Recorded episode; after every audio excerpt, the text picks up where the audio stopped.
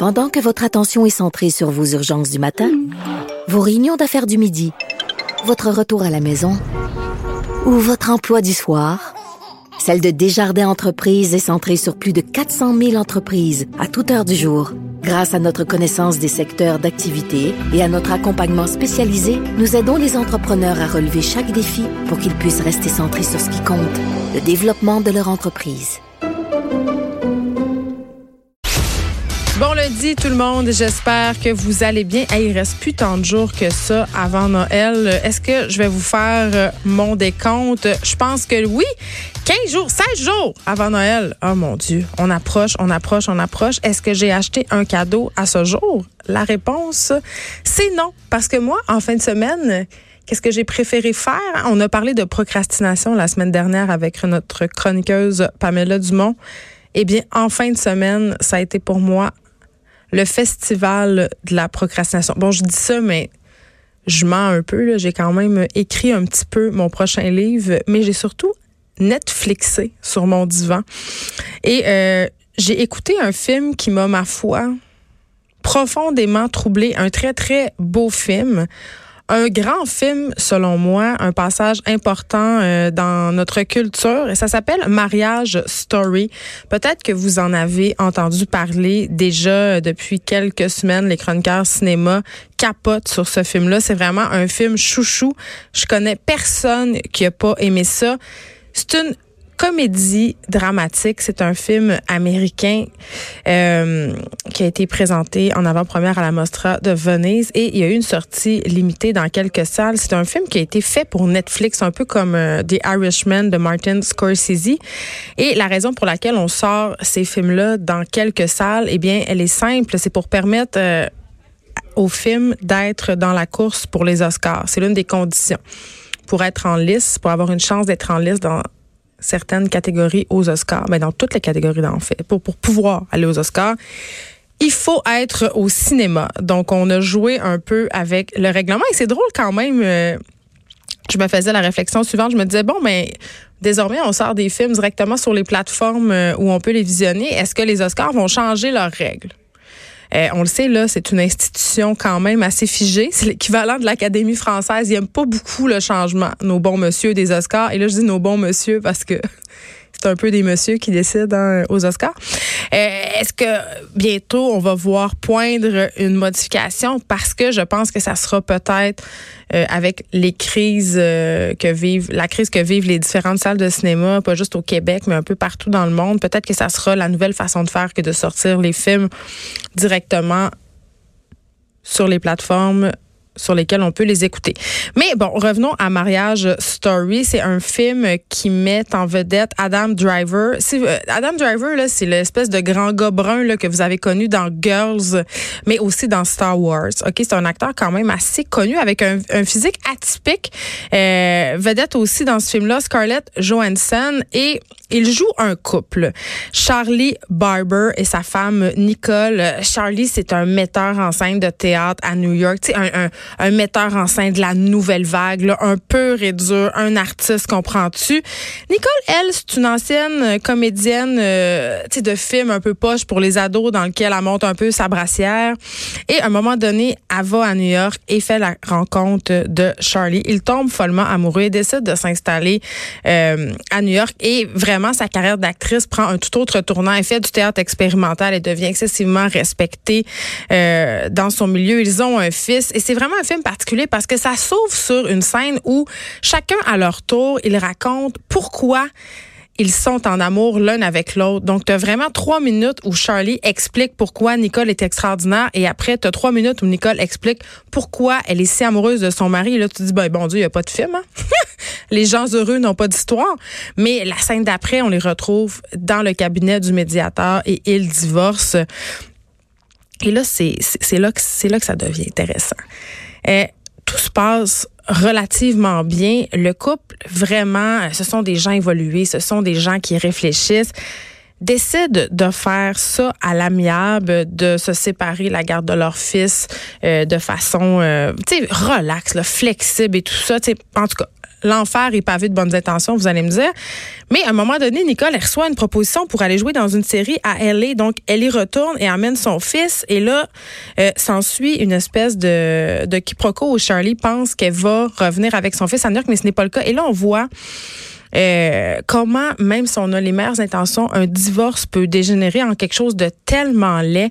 Euh, il faut le dire, ce film-là est inspiré par le propre divorce euh, du cinéaste qui a fait ce film-là, donc Noam Baumbach. Et c'est très touchant parce que, ben évidemment, le divorce, c'est, je ne vais pas dire c'est un thème universel, mais ça touche beaucoup d'entre nous. Et on voit vraiment bien c'est quoi la gamique des avocats en divorce, comment on peut prendre une situation et euh, la faire tourner à son avantage, déformer aussi ce qu'était ou ce qu'a été euh, un tel segment du couple, une telle situation. Par exemple, à un moment donné dans le film, euh, Nicole, elle a bu un petit peu de vin au souper, puis elle manque une marche dans l'escalier, tu sais. Puis elle est avec son ex, euh, il s'occupe de l'enfant ensemble, puis elle dit, ah, j'ai dû boire un peu trop de vin au souper, puis il trouve ça drôle, mais il raconte ça à son avocat en divorce et euh, ça, ça, ça, va se revirer contre elle. Sais, donc vraiment, euh, c'est très très réaliste. Et là bon on a, on a évidemment ça le climat entre les deux dégénère ils s'engueulent et ça devient très très laid. Et puis à un moment donné ça finit par s'apaiser. Et il y a quelque chose de beau dans ce film là euh, justement parce que c'est tellement vrai. Euh, tu l'impression d'assister à, à vraiment à, quelque chose qui s'est véritablement passé, peut-être parce que c'est inspiré de faits vécus. Moi, je suis sortie de, du visionnement de ce film-là. J'étais complètement à terre, euh, triste, mais en même temps, il y a cette touche d'espoir à la fin. Donc, il faut vraiment le voir. Euh, moi, je pense que ce film-là va remporter plusieurs prix aux Oscars. Adam Driver est absolument incroyable. Scarlett Johansson aussi, c'est longtemps qu'on l'avait pas vu dans un rôle euh, tout en subtilité, Scarlett. Donc, euh, j'étais contente. Et là, parlant de séparation, euh, je l'ai dit, là, ce film-là, Marriage, Story, ça peut montrer à quel point ça peut devenir laid, même si on a les meilleures intentions. Parlons de Brandon Prost et Marie-Pierre Morin. Euh, parlons de laver son linge sale en public une chose qui est très, très laide à faire et qui ne faut pas faire, euh, Brandon Prost, l'ex de Marie-Pierre Morin, donc euh, cet ancien hockeyeur, a fait une story sur Instagram très malaisante ce matin. Euh, puis là, je peux comprendre, tu sais, quand on divorce, puis on traverse, on est dans, moi j'appelle ça l'œil du cyclone. Tu sais, quand t'es dedans, là, tu vois plus rien, tu comprends plus rien. Euh, tu sais plus qui sont tes amis. Tu as une vision à peu près vraiment assez déformée de la réalité. Et ça peut parfois, euh, comme on peut le voir dans Mariage Story vraiment dans l'actualité avec cette histoire d'Instagram entre Brandon et Marie-Pierre, dégénérer, tu peux manquer un petit peu de jugement. Et je crois que Brandon Prost en a manqué de jugement. La story a été effacée hein, parce qu'il a dû se le faire dire par les avocats de Madame Morin, mais euh, il, il, écrit, c'est à propos d'une campagne euh, de pub qu'ils ont fait pour le centre Rockland, qui est un centre commercial dans la région de Montréal, assez huppé. Il a écrit, je n'ai toujours pas vu une scène de cette publicité pour le centre Rockland que m'a fait faire Marie-Pierre Morin. Elle a fait 120 000 dollars et j'ai fait 40 000 que je n'ai jamais eu. J'imagine qu'elle m'a arnaqué là-dessus aussi. malaise. Gros malaise. Vraiment, là, on n'a pas besoin de savoir ça. On n'a vraiment pas besoin de savoir ça. Et on peut présumer que la séparation euh, entre les deux se passe pas euh, vraiment bien, malgré euh, ce qu'on a bien voulu faire croire euh, dans l'espace public. En même temps, je les comprends, ce couple-là, d'avoir voulu. Tu sais, quand tu te sépares, tu veux pas dire euh, dans le 7 jours, hey, je te dis qu'on on veut, s'arracher à face à chaque fois qu'on se voit.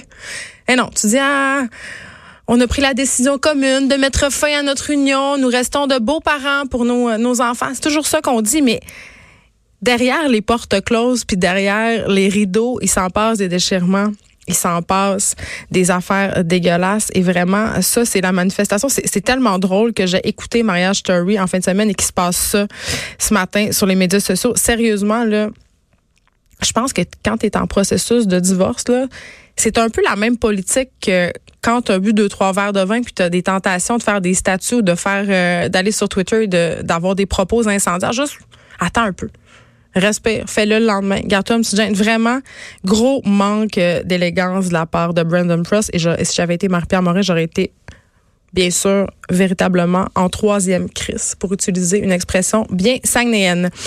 Aujourd'hui, on va commencer par parler avec Hélène David, porte-parole de l'opposition officielle en matière de conditions féminines, à propos de cette annonce faite ce matin concernant l'aide et le soutien aux victimes de violences sexuelles. Il y aura des millions qui iront à Jury Pop. On les a reçus récemment, les filles de Jury Pop, pour parler euh, de la caravane MeToo qui va circuler un petit peu partout au Québec pour aider les victimes d'agressions sexuelles et de violences conjugales. On le sait, pour les victimes, l'espèce d'appareil judiciaire, ce processus-là peut sembler une montagne infranchissable et de faciliter ce processus-là vraiment pourrait contribuer à augmenter le taux de dénonciation et aussi à apaiser certaines personnes.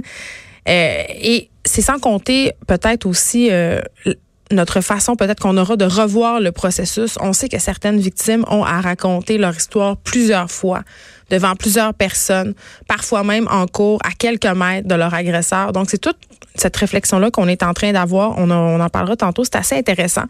Euh, Pamela Dumont aussi, notre chroniqueuse en IS, nous parle d'un sujet euh, assez tabou. Tenez-vous bien, là. On va parler euh, de progressisme carcéral, c'est-à-dire de réhabilitation. Il va nous parler d'une initiative d'un monsieur qui vraiment accompagne des détenus, essaie de les entendre, essaie de les écouter, essaie de les amener ailleurs euh, en ne les jugeant pas.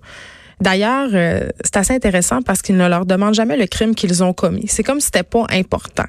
Je sais que ça fait sourciller bien des personnes parce que souvent, il y a des crimes qui socialement sont moins acceptés que d'autres. Je pense entre autres justement euh, à toutes les agressions violentes ou sexuelles envers les femmes ou envers les enfants. On a beaucoup, beaucoup, beaucoup de difficultés à avoir de la compassion pour ces personnes-là.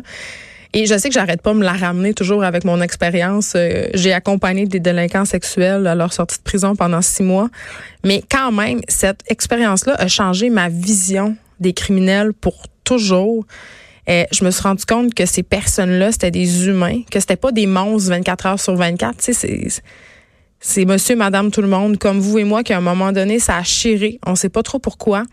Et Pamela Dumont, vraiment, vient nous expliquer comment accompagner ces personnes-là peut s'avérer bénéfique euh, pour la société. Et là, je veux faire attention, on n'est pas en train de dire ici qu'on qu'on soutient les criminels puis qu'on invalide la détresse des victimes, mais quand même, il faut faut pas perdre de vue que si on accompagne des personnes qui ont commis des gestes atroces, le risque de récidive diminue considérablement. Donc, il y a moins de victimes. Vraiment, il faut garder ça en tête. Mais c'est difficile de mettre notre jugement de côté, notamment pour les crimes euh, qui ont un caractère sexuel ou très violent vers des femmes ou des enfants ou même euh, contre des personnes âgées. Il y a comme il y a comme une petite coche qu'on dirait qu'on veut pas, on veut pas se l'admettre. D'ailleurs, quand il est question de quand on a un retour sur toute la question de la peine de mort dans l'espace public, c'est souvent sur ces questions-là que ça joue, les pédophiles, les gens qui tuent des enfants. On, on, dirait qu'on n'a pas de, de, compassion ni de pardon pour ces personnes-là. Je trouve ça fort regrettable, même si c'est pas une position très populaire. Je tiens. Euh, on va revenir ensuite sur cette histoire de dopage, falsification de données. Hein. La Russie vient de se faire exclure pendant quatre ans des Jeux olympiques. On va en parler avec Robert Dubreuil, le DG de la Fédération de patinage de vitesse du Québec, qui est aussi le père du patineur olympique, Laurent Dubreuil. Et Laurent Dubreuil, ce qui est intéressant, c'est qu'il a dû lui-même compétitionner contre des athlètes russes mêlés à des histoires de dopage. On va faire le point sur cette question-là. On va se demander aussi, euh, est-ce qu'au Québec, c'est vraiment un problème, le dopage? Est-ce qu'on est dans le monde du sport en général au avec un problème de dopage, est-ce qu'on pourra s'en sortir à un moment donné? Parce que moi, j'ai l'impression qu'avec le développement des sciences puis de la technologie, on est toujours en train de trouver des nouvelles façons de, pousser la machine humaine à son maximum et on, on surfe, si on veut, sur la petite ligne de la légalité jusqu'à temps qu'on se fasse prendre. Moi, je suis vraiment dans cette idée-là. Est-ce que c'est un préjugé? On verra. Vous savez, je suis une fille des régions et quand je lis des nouvelles sur les petits animaux, ça me touche. et là, je ris, mais c'est pas drôle. On a parlé de la peste porcine. Il se passe sorte d'affaires. Euh, les cervidés du Québec sont dans le trouble en ce moment à cause de la maladie du cerf fou. OK? Euh, et là, les chasseurs, évidemment, trouvent ça très inquiétant. On va se demander qu'est-ce qui se passe avec ces animaux-là. Tu sais, quand on parle de cervidés, c'est pas seulement les, les, euh, les cerfs, ça peut être les, les orignaux aussi. Qu'est-ce qu'on devrait faire? Il y a des gens qui disent qu'on devrait décontaminer massivement certains terrains parce que euh, cette maladie-là du cerf fou peut s'étendre, évidemment, aux cerfs domestiques. On va faire le point sur ce dossier-là. Et là, si vous avez regardé les oliviers hier soir, clairement, clairement, clairement que vous vous souvenez du numéro de Mélanie Ganimé et Sylvie Tourigny qui se sont carrément déshabillés sa scène. Il y en a une qui est en fourche, puis l'autre est en, brassière. Et ils n'ont pas fait ça gratuitement, entre guillemets. Là. Ils ont fait ça pour aborder les enjeux qui touchent les femmes en humour. Elles seront avec nous vers 14h10. Soyez là, ça promet. Et là, une autre affaire qui a fait beaucoup jaser en fin de semaine, c'est pas juste la fourche à Sylvie Tourigny, là. Euh, vous avez peut-être vu ça passer. Il y a un groupe d'activistes euh, qui ont occupé pendant sept heures une porcherie en Montérégie pour dénoncer les conditions de vie des animaux. J'en parle souvent euh, à quel point ça me préoccupe, l'abattage industriel. Moi, j'ai chassé dans ma vie. Maintenant, j'ai moins l'occasion de le faire. C'est un débat quand même assez délicat. On va revenir sur cette action qui a fait beaucoup jaser. Il y a des gens qui trouvent ça vraiment extrémiste. Il y a d'autres personnes qui se demandent à quoi ça sert. On aura la porte-parole du groupe Cassé Faneuf. Finalement, on aura les jeté et là, encore, encore, encore, euh, eh bien, elle va nous parler de Noël. Elle va nous suggérer des films, des séries à regarder pendant le temps des fêtes. Donc, plus besoin d'attendre après la programmation de Ciné Cadeau.